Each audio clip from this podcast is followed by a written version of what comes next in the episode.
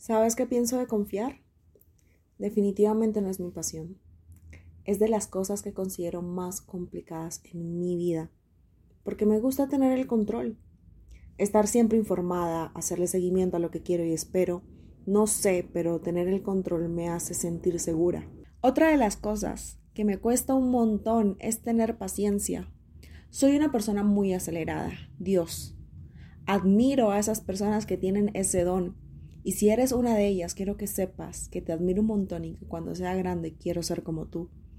¿Por qué te digo todo esto? Porque en este momento de mi vida estoy pasando por una temporada, una temporada que me estresa y que hace parte del paquete de la confianza, que es la temporada del mientras tanto. Pero antes de continuar me presento. Mi nombre es María Isabel. María, que traduce a elegida por Dios. Isabel, que aparte de ser salud y belleza, traduce a la que es fiel a Dios. Y bienvenido, quiero darte la bienvenida a mi podcast. En el episodio anterior, más profundo, hablamos de que antes del amor era la identidad, comentándote de que está bien que desees algo o alguien con todo tu corazón, como en mi caso, mi relación con este chico que me encanta.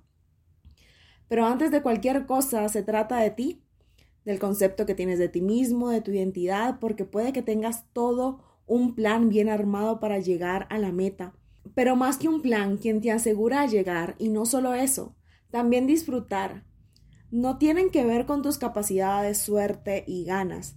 Tiene que ver más con la imagen y concepto que tienes de ti mismo. Tiene que ver contigo. Y en este episodio quiero que hablemos de lo que le sigue, o lo que le puede seguir a este que le podríamos llamar el camino hacia nuestro destino que tiene que ver más con el mientras tanto porque sabes, tu milagro, eso que tanto deseas, tiene que ver más con el mientras tanto. Y quiero acompañar esta conversación con una historia que se encuentra en Éxodo 32 del 1 al 6. Como Moisés tardaba mucho en bajar de la montaña del Sinaí, los israelitas se reunieron con Aarón y le dijeron, Moisés nos sacó de Egipto, pero ahora no sabemos qué le sucedió. Es mejor que nos hagas un Dios para que sea nuestro guía y protector. Aarón les contestó, Para eso necesito oro, así que tráiganme las joyas que llevan puestas sus esposas, sus hijos y sus hijas. Ellos se la llevaron a Aarón, y él las tomó y las fundió y las trabajó, trabajó el oro hasta darle la forma de un toro. Al verlo, el pueblo dijo, Israel, aquí tienes a tu Dios, que te sacó de Egipto. Cuando Aarón vio esto, le construyó un altar al toro y le anunció al pueblo, Mañana tendremos una fiesta en honor a nuestro Dios. Al día siguiente, todos se levantaron muy temprano y ofrecieron en el altar sacrificios y ofrendas para pedirle perdón a Dios. Después de comer y beber, se pusieron a bailar. Poniéndote un poco en contexto dentro de la historia que te acabo de leer, el pueblo de Israel Recién había salido de una temporada de esclavitud gracias a la ayuda de Moisés y su hermano Aarón. Su salida tenía una promesa que era ir a un lugar mejor, lo que se menciona como la tierra prometida. Pero para poder llegar allá tenían que hacer un viaje que inicialmente no duraría más de uno o dos meses, pero que a causa de ellos mismos tomó 40 años. Sin embargo, durante todos esos años de viaje, Dios siempre estuvo con ellos, viviendo cosas increíbles, como la apertura del mar en dos, comida rica y gratis y muchas otras cosas más que no te quiero contar. Y aquí quiero frenar y decirte dos cosas importantes. Repetirte que tu milagro, eso que esperas y anhelas, tiene que ver más con el mientras tanto, como te dije al inicio, que con eso que estás esperando. Y recordarte que el que tan rápido o lento llegues a tu destino tiene que ver más contigo y actitud que con el mismo camino. Adentrándote un poco más en la historia, te cuento que esta historia no había comenzado en el capítulo 32, sino que dio inicio mucho antes. En el verso 12 del capítulo 24, donde Dios le pide a Moisés una vez más que se encuentre con él en la cima de la montaña, pero esta vez sin la compañía de los líderes del pueblo, sino que solo con Josué. Pero antes de subir, le dice a los israelitas dos cosas importantes. Que esperen hasta que él regrese. Lo segundo es que si tienen algún problema, pueden contar con Aarón y Ur para ayudarles a resolverlo. Y no solo sucede eso, Dios provoca algo increíble. Y es que luego de que Moisés sube a la montaña, Dios manifiesta su poder y gloria al pueblo solo para que el pueblo tenga una conciencia fresca de él, de su poder y de su posición principal y protagonismo dentro de la historia. Los días iban pasando y Moisés seguía arriba en la montaña. El pueblo seguía esperando hasta que de tanto esperar se comenzaron a cansar. Pasaron días, semanas, y Moisés no bajaba hasta que un día, esperando, se desesperaron. Buscan a Aarón y le dicen, Moisés nos sacó de Egipto, pero ahora no sabemos qué le sucedió. Es mejor que nos hagas un Dios, para que sea nuestro guía y protector. Y aquí quiero hacerte tres preguntas. La primera, ¿cuál es tu sueño? Eso que Dios te prometió y no deja que te olvides de ello. Dos, ¿qué fue lo último que sucedió mientras ibas camino a ese sueño? Tres, ¿qué historia te estás contando en el mientras tanto? ¿Por qué te hago estas preguntas? Porque son clave para seguir avanzando y tener la garantía de ir por el camino correcto, de la manera correcta, hacia la tierra prometida. La promesa del pueblo de Israel había sido que Dios iba a liberar al pueblo del poder de los egipcios y llevarlos hacia la tierra prometida. Lo segundo fue que lo último que sucedió fue que Dios le pide a Moisés encontrarse con él luego de que Moisés se prepara, da un par de instrucciones, sube y Dios manifiesta su poder y gloria al pueblo para que lo atesoren mientras Moisés vuelve. Y lo tercero es que la historia que se estaba contando el pueblo era que Moisés los sacó de Egipto para dejarlos tirados en medio de la nada y que ahora tenían que resolver como podían dónde se encuentra el error en la historia que se están contando. Te hago la pregunta, ¿qué historia te estás contando? porque es esa la historia que va a sonar una y otra vez en esta temporada y la que va a definir qué tan bien o qué tan mal la vas a pasar mientras vas camino a la tierra prometida. El pueblo de Israel había sido liberado, cuidado, protegido, consentido por Dios y Moisés. Moisés solo era una herramienta que Dios usó para manifestar su poder y acercarse nuevamente a ellos. Pero el pueblo de Israel, en vez de ver que en realidad era Dios quien hizo todo, quisieron poner toda la carga y toda la responsabilidad a Moisés, un simple pendejo al igual que ellos. Quizá la historia que te estés contando sea similar a esa. Era demasiado bueno para ser cierto. Sabes, me he dado cuenta que durante este tiempo que he caminado hacia el cumplimiento de mi promesa, me he estado contando una historia contraria a lo que he visto y vivido. Te cuento otro secreto. Aún lo sigo haciendo. He visto cómo Dios ha sido bueno conmigo durante toda mi vida e incluso en esta etapa romántica. He visto cómo literal Dios se ha encargado de llamar y mantener la atención de mi chico, que si no lo sabes, anda más ocupado que el Papa, disfruta la vida y vive a miles y miles y miles y miles de kilómetros de mí. He visto cómo cada vez que aparece lo hace con amor. Me refiero a mi chico. Lo hace con amor.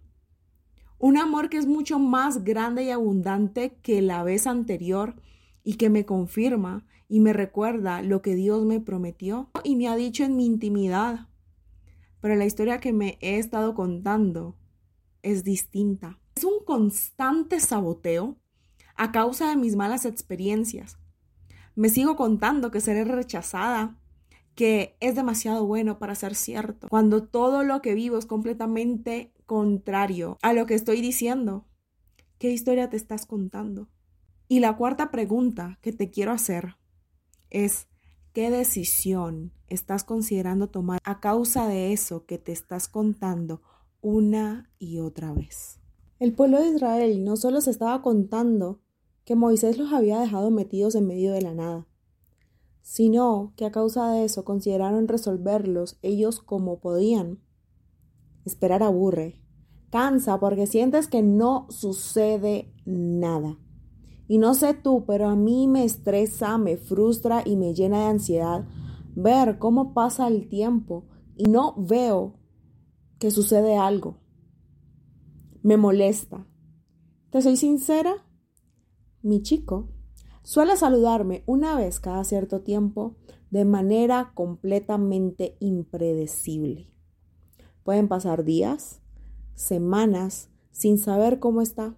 Y eso me estresa y me molesta porque me hace sentir como que estoy perdiendo el tiempo. Y he considerado un sinnúmero de veces abrirme el parche, echarle tierra al tema y conocer a otras personas, tener citas, buscar a otro chico increíble por Tinder o Bumble. Y aunque lo he considerado, no lo hago. ¿Sabes por qué? Por el simple y poderoso hecho de recordar lo último que sucedió. Y al hacerlo, trato de contarme la historia correcta aun cuando mi mente me bombardea con la que no es cierta. Y en mi caso, lo último que sucedió fue que tuve una conversación increíble donde mi chico me amó, donde me sentí querida, donde él me alentó. Y la historia correcta fue que no lo hice yo y no lo provoqué yo, sino Dios. Y aquí quiero añadirte otra pregunta. Creo que este episodio va a estar lleno de preguntas porque es lo que más abunda en los mientras tanto.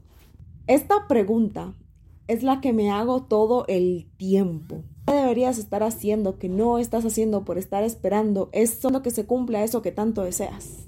Esperar cansa, pero cansa cuando estás desocupado, cuando literal no estás haciendo nada. No sé qué estaba haciendo el pueblo de Israel, pero te lo juro que no estaba haciendo nada productivo.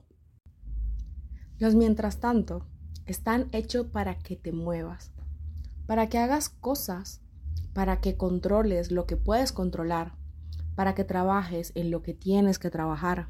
Los mientras tanto están diseñados para que avances de manera personal e individual, para que tengas historias que contar, para que pongas en práctica eso que se te enseñó antes de entrar a esta temporada ¿Qué deberías estar haciendo que no estás haciendo por andar esperando que se cumpla eso que deseas? El pueblo de Israel tenía que poner en práctica lo que Moisés les enseñó mientras volvía. Yo debería estar viviendo mi vida.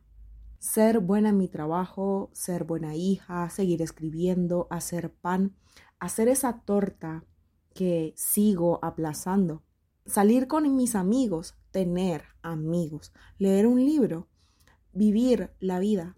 Y eso es algo que se me olvida. Y cuando se me olvida es cuando llega el cansancio, la frustración, todo eso que nos desespera en la espera. ¿Qué deberías estar haciendo que no estás haciendo por estar esperando que se cumpla eso que deseas?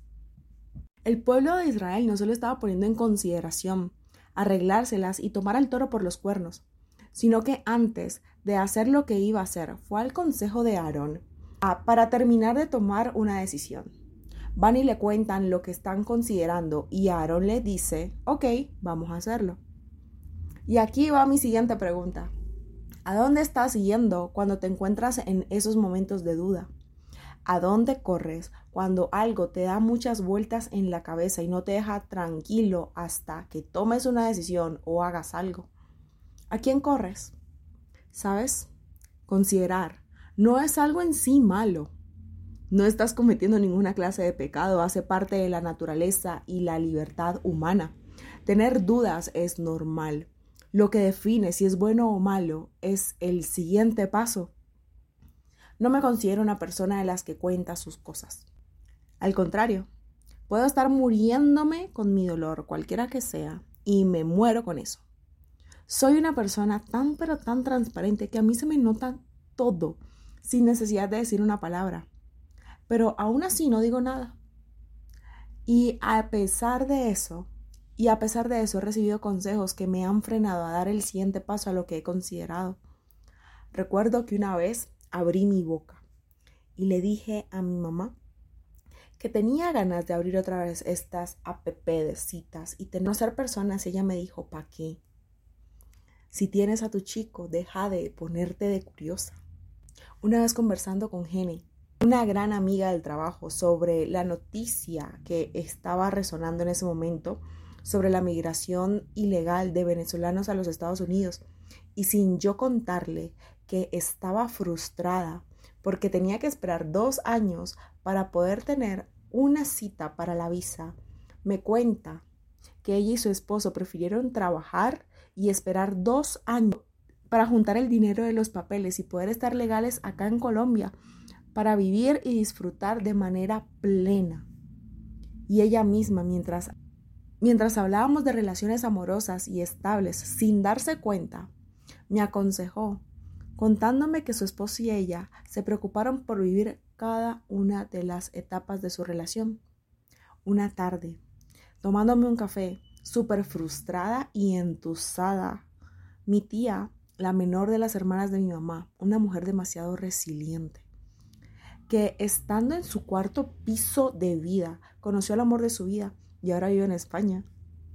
Me aconsejó hacer mi parte, que confíe en que Dios es fiel y ni hablar del Espíritu Santo. Que cada vez que me llega este tipo de pensamientos a la cabeza y lo considero, sin pelos en la lengua, me pregunta, ¿para qué? Si Dios es fiel, a cada una de estas personas que te he mencionado les admiro demasiado y les aprendo un montón porque ellos están un paso más adelante que yo y gracias a cada uno no he cometido una locura. Mateo 15:11 dice que lo que contamina a una persona no es lo que entra en su boca, sino lo que sale. Y poniéndolo en este contexto, en el mientras tanto, lo que te contamina no son los pensamientos que llegan a tu cabeza, lo que te contamina es que tan de acuerdo estás con esos pensamientos y cuáles vas a convertir en hechos. Otro consejo. Es tremendo ser sincero y desahogarte cuando los pensamientos te agobian. Yo apoyo mucho eso, pero cuida mucho dónde y con quién lo haces, porque no todo el mundo, lo que está dispuesto a escucharte, tiene la facultad de guiarte a que no la embarres. Aarón, después de escucharles, les dijo, para esto necesito oro, así que tráiganme las joyas que llevan puestas sus esposas, sus hijos y sus hijas. Ellos se las llevaron a Aarón, y él las tomó y las fundió y las trabajó, y trabajó el oro hasta darle forma de un toro. Al verlo, el pueblo dijo, Israel, aquí tienes a tu Dios, que te sacó de Egipto. Cuando Aarón vio esto, le construyó un altar al toro y le anunció al pueblo, mañana tendremos una fiesta en honor a nuestro Dios. Al día siguiente, todos se levantaron muy temprano y ofrecieron en el altar sacrificios y ofrendas para pedirle perdón a Dios. Después de comer y beber, se pusieron a bailar. Quiero que sepas algo, y es que nada en esta vida es gratis. Todo tiene un precio, y no me refiero únicamente a uno de valorización económica. Hay muchas otras formas más de pagar un precio diferente al dinero. Y si ese precio no lo pagas tú, alguien tiene que pagarlo para que tú puedas disfrutarlo. El pueblo de Israel, al elegir tener otro Dios, tuvo que pagar el precio por su decisión, que fue dar todo su oro y el de sus hijos para fundirlo, trabajarlo y darle forma.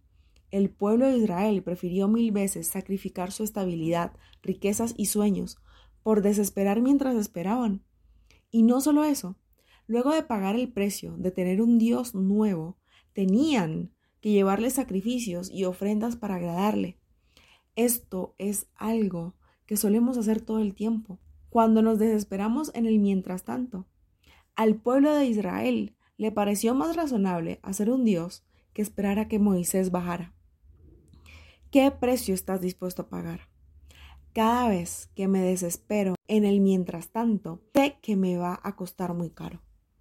Puede que no económicamente hablando, pero sí a nivel de energía y emociones. El solo hecho de pensar en abrir una aplicación de citas con el fin de conocer otro chico me drena el alma. No sé cómo explicártelo, pero en mi interior siento como se me apaga una llama y muero porque es tomar todo eso que Dios ha hecho y ha sido conmigo todo este tiempo para fundirlo y darle una forma re nada que ver de lo que en realidad es y hubiera podido ser. Porque te cuento un secreto que no te dice la desesperación, que es que te va a salir caro para recibir a cambio algo que nada tiene que ver con eso que sueñas. Y no solo eso, luego de recibirlo, te va a tocar pagar adicionales para mantenerlo vivo mientras tú mueres. Repito, el pueblo de Israel decidió entregar su estabilidad, riquezas y sueños junto con la de sus hijos. Sacrificaron no solo su estabilidad, también la de sus futuras generaciones, para recibir a cambio como Dios a un toro, algo que no podía hacer nada por ellos. ¿Qué precio estás dispuesto a pagar mi consejo que no me has pedido, no cometas una estupidez. Elige pagar el precio de esperar en Dios, porque esperar en Dios cuesta. Y puede que para tu corazón ansioso y acelerado como el mío, cueste mucho, porque no tienes el control de todo y no puedes hacer nada más que eso, esperar en Dios. Dios está pagando el precio de mover cielo y tierra, de hablar con contactos, de convencer, de recomendarte a yo no sé quién, de enamorar a yo no sé quiéncito o yo no sé quiéncita. Está orquestando un sinnúmero de cosas que tú ni teniendo tres mil vidas podrías pagar. Mateo 11, 29 al 30 dice, Tomen mi yugo sobre ustedes y aprendan de mí, que yo soy manso y humilde de corazón y hallarán descanso para sus almas, porque mi yugo es fácil y mi carga es ligera. El mientras tanto es necesario, porque aunque no lo creas, es un espacio en el que Dios está trabajando. El tiempo que tomaron Moisés y Dios en ese monte era para trabajar en las nuevas leyes y normas que iban a ser parte de su nueva vida. Moisés y Dios no se habían perdido, Moisés y Dios estaban trabajando para darles un mejor futuro. Y sé que está haciendo lo mismo contigo y conmigo. Mientras tanto, ¿qué? Esperar en Dios. Enfocarte en lo que deberías estar haciendo hoy. No es que Dios esté demorando como estás pensando o que ya se habrá olvidado. Es que Dios está trabajando en algo para que puedas disfrutar eso que esperas. Mientras tanto, confía que con Él no te va a salir caro. Llegaste al final de este episodio, te agradezco un montón. Espero que haya sido de gran amor y de ánimo para tu vida. Si me quieres apoyar, valorándolo, compartiéndolo con tus amigos, escuchándolo una y otra vez, te agradezco un montón. Porque me llena de mucho amor que haya podido ser compartido con otros. Te mando un beso, te mando un abrazo y pues nada, nos vemos pronto.